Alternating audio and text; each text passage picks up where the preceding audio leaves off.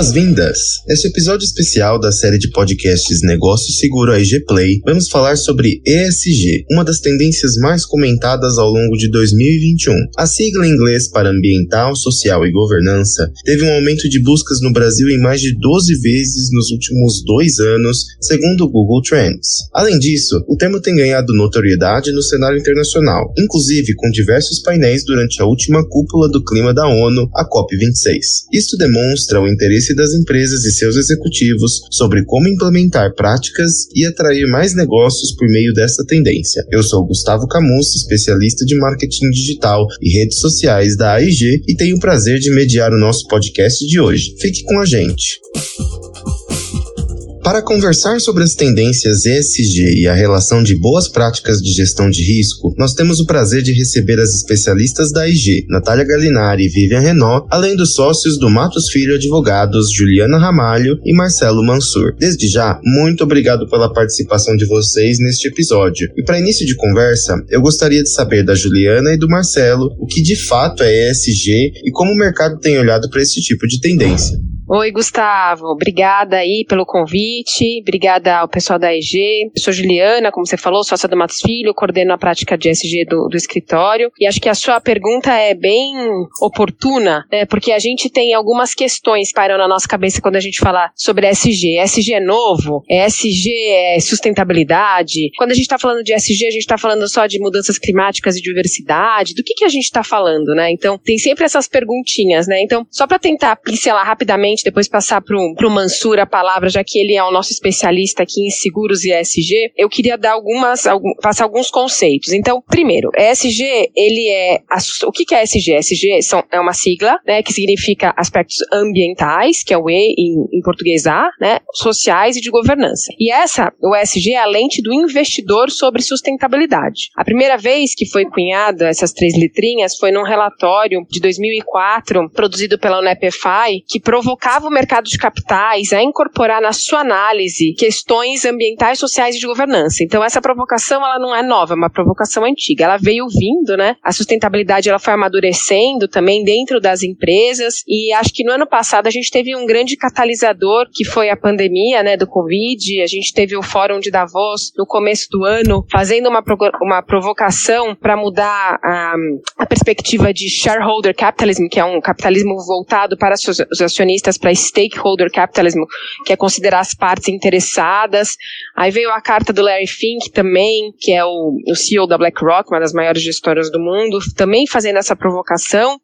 E aí começou uma grande onda que, na verdade, já estava sendo tratada há muito tempo na Europa, mas no Brasil acho que ela veio com mais força de fato no começo do ano passado, né? Apesar de não ser nova. E quando a gente fala de ESG, acho que é uma outra coisa que é importante que se diga, a gente ouve muito falar em mudanças climáticas climáticas, que é algo que eu falei no início, e de fato foi uma agenda que foi trazida com grande força na carta do Larry Fink, quando ele fala que ele ia descarbonizar uh, o portfólio, muito forte na Europa. Aqui, muito importante, ainda mais agora que depois da COP26, mas o ESG não é só isso, né? Não é só diversidade, que é outra, coisa que a gente fala muito, porque também a gente teve o episódio de George Floyd e outros episódios no Brasil com outras empresas, mas o ESG você tem que olhar a sua indústria e entender o que é material para você, dentro da sua indústria, né? Cada indústria tem um aspecto de materialidade, nem sempre é o mesmo. Mudanças climáticas, tratar disso é muito importante, diversidade é muito importante, mas tem algumas, algumas indústrias que têm outras questões de materialidade. Apenas para dar um exemplo, o varejo, por exemplo, tem uma questão de materialidade importante relacionada à gestão de resíduos. Ou a gente, se a gente falar de mineração, a gente tem uma outra questão importante dentro da indústria de mineração, que é a cadeia de fornecedores, de onde está vindo, é, da,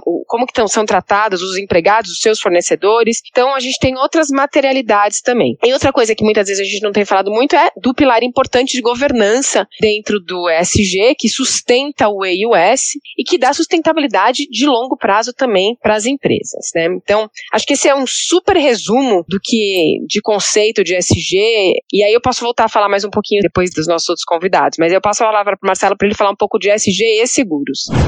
Para mim também é um prazer estar aqui com vocês. É, meu nome é Marcelo Mansur, eu sou sócio da área de seguros do Max Filho e eu queria puxar o gancho aí que a Juliana falou, que é da, da gestão do patrimônio, né? olhar um pouco a parte de gestão de capital e depois, no final, migrar para o seguro. Que a gente está falando, o que a gente está vendo? A gente está falando de pessoas que corretamente se denominam agentes fiduciários, ou seja, são pessoas que gerem dinheiro de outros. E esse dinheiro é um dinheiro de longo prazo, que normalmente a pessoa precisa na sua aposentadoria. O que está sendo visto? Esses grandes fundos estão falando, eu estou justamente pensando em algo de longo prazo, por que não conciliar políticas que são de longo prazo? as políticas ESG, obviamente, a Juliana já explicou que ESG é muito mais que, que climate, change, climate change, mas climate change é uma política de longo prazo, né? dentro daquele espírito de que é, o melhor tempo para você plantar uma árvore é há 20 anos atrás, o segundo melhor é hoje, né? mas também não pode deixar esse hoje passar muito tempo. Então, claramente tem uma união de esforços que é um, um gestor de capital usando o seu papel como gestor e conciliando coisas que, em tese, são de interesse de todos, inclusive e principalmente daqueles de quem ele gera o capital. E essas são as grandes fontes de recurso, né? É óbvio que a gente pode migrar para outras fontes de recurso para ver um pouco como elas vão reagir a isso,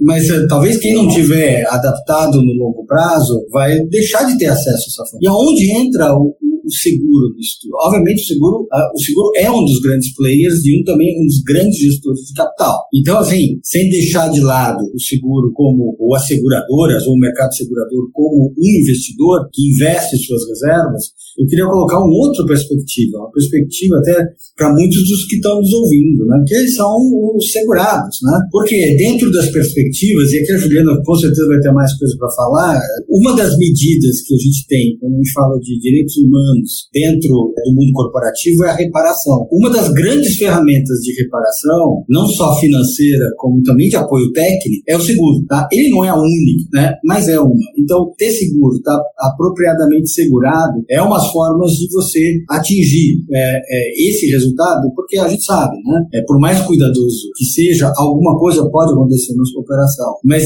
quando isso aconteça, o que é, se, se isso acontecer, embora muito indesejável, e talvez até pouco provável, que você esteja preparado no aspecto é, financeiro e tecnológico para poder reparar esse dano. Então, a ferramenta de seguro entra aqui em mais de uma ponta como um papel importante dentro dessa, desse mundo ESG. Que bom que você levantou esse assunto sobre seguros, Marcelo, e é justamente isso que eu queria saber a opinião da Natália sobre esses impactos de governança corporativa, ambiental e social. Natália, como você enxerga a contribuição dos seguros nessa jornada de oportunidades para as empresas e o que tem se falado em outros fóruns sobre esse assunto? Obrigada, Gustavo. É um prazer estar aqui né, debatendo esse tema. Né? Meu nome é Natália, sou responsável pelas linhas de responsabilidade civil e ambiental na IG. É, na realidade, acho que o ponto, é, como colocado pelo Mansur, né, o seguro é parte integrante desse processo, porque ele também é uma ferramenta de gestão de riscos e que deve fazer parte do programa de gestão corporativo, socioambiental das empresas. E aí a gente está falando de vários segmentos, né, no, no contexto ESG, alguns em particular, como seguro de responsabilidade civil, GNO, práticas trabalhistas, é, seguro ambiental, que fazem parte desse, desse contexto de gestão gestão de riscos corporativos, porque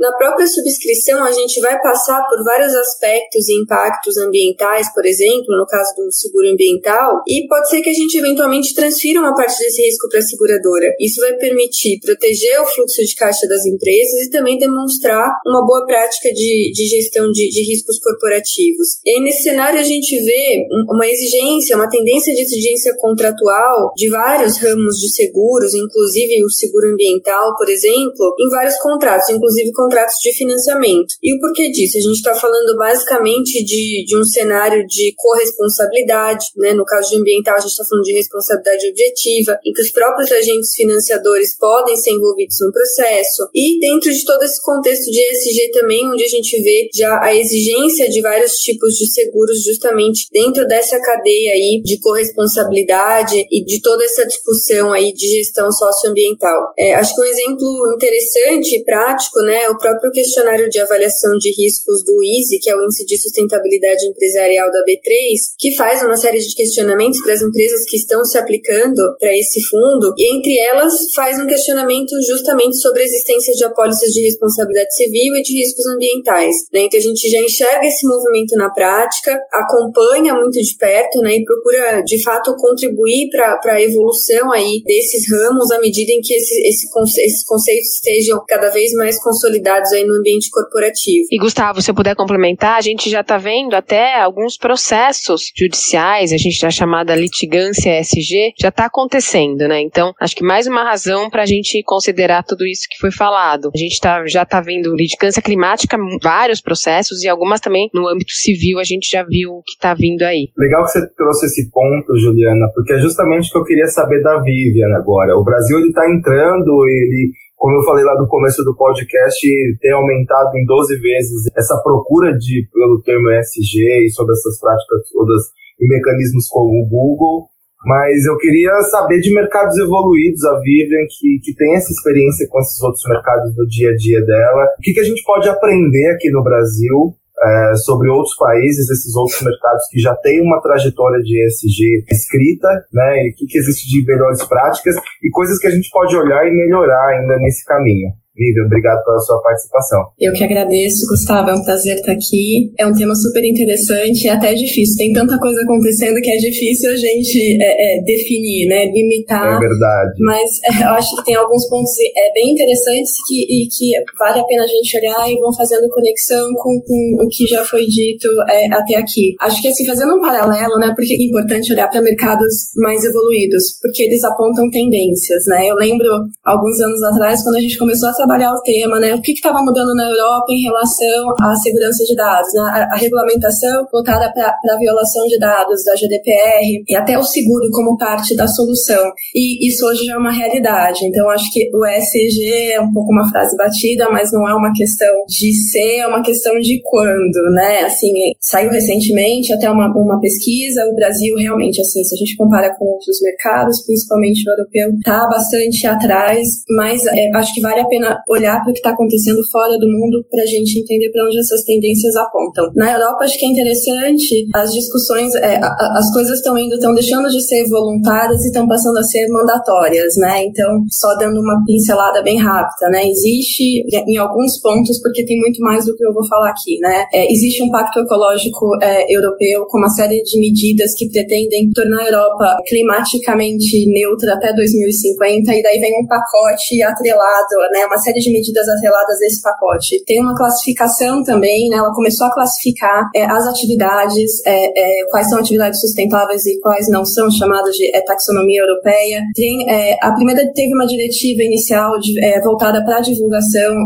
de informações não financeiras, né? Que é justamente o ESG, e ela foi recentemente complementada por uma outra diretiva é voltada também para a divulgação de informações, e aí a gente está olhando o número de empresas que vão passar a estar sujeitas a isso é muito maior. Então, assim, vai levar, assim, a uma, a, a uma mudança de mercado, uma necessidade de adequação. Acho que vem muito também atrelado essa questão da, da transparência. E a gente já começa a ver vários países europeus também com uma série de legislações específicas e muito também, né? A gente pensa muito na questão climática, mas vai, vai para além, vai muito além, vai muito além disso, né? E, claro, Estados Unidos e Grã-Bretanha também é cada vez mais falando de, de questões voltadas para a diversidade. E por que, que é importante, né? Por que, que a gente olha para isso se aqui a gente não tem uma regulamentação, né? Eu acho que isso vai chegar. E ainda que não exista uma regulamentação, as empresas brasileiras vão passar já a sentir esse impacto, né? Então, pensar em competitividade, né? Se as empresas brasileiras que exportam, que prestam serviço para empresas europeias, americanas que precisam atender critérios ESG, vão passar também a ser demandadas